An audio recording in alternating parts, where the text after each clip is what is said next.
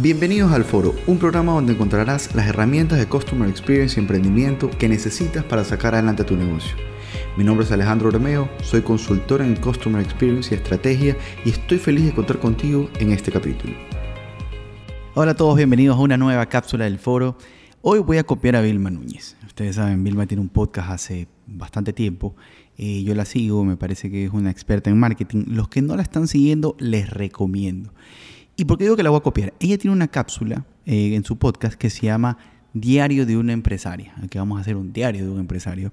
Y hoy quiero comentarles algo que para mí es súper relevante si tienes equipos, si manejas equipos, si eres líder eh, de un equipo comercial o jefe de cualquier área. Realmente, lograr que las personas realicen lo que nosotros queremos que hagan es complicado mucho más aún cuando solo lo decimos. Ejemplo, quieres que tu equipo salude eh, y tú le dices, tienes que saludar. Quieres que tu equipo haga ciertas tareas en ciertas eh, condiciones o con ciertas características y se lo dices, se lo comentas, simplemente le hablas de lo que tiene que hacer. Pero cuando ustedes empiezan a entender, por ejemplo, a los niños, yo tengo dos hijos chiquitos y, y a raíz de esto de los niños chiquitos me he dado cuenta cómo también esto impacta con los adultos. Los niños chiquitos son visualmente, eh, visualmente entienden mucho más las cosas. Ejemplo, quieres que pongas los zapatos dentro del closet, tú le pones una foto de los zapatos dentro del closet o que los zapatos con una X donde no deben de ir, eh, las plastilinas donde van y todas esas condiciones tú vas logrando que con imágenes la persona entienda qué debe hacer, cómo debe hacerlo, cuándo debe hacerlo. Pero si, si tú simplemente le dices al niño, al niño se le va a dificultar entender lo que le estás diciendo.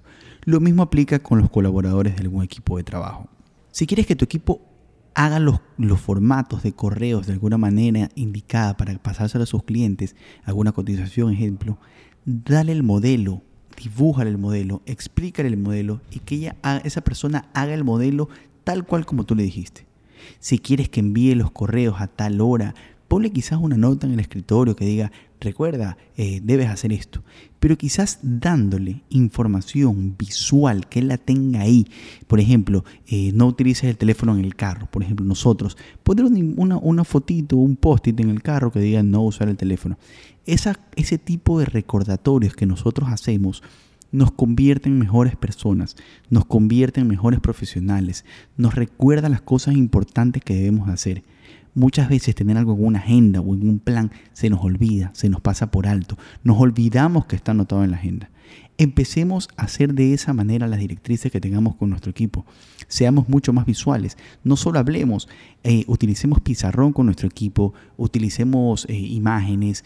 Eh, de esa manera tratémonos de comunicar con ellos porque siempre la parte visual, cuando es de fácil comprensión, los permite a ellos relacionarlas con un comportamiento y lograr que hagan lo que nosotros esperamos que hagan. Si simplemente lo hablamos, ellos no están concentrados o tienen otras preocupaciones en la cabeza, tienen temas familiares, no vamos a lograr empatar ni conectar con lo que, con, lo que ellos están pensando y finalmente no vamos a lograr conseguir que ellos hagan lo que nosotros queremos que hagan.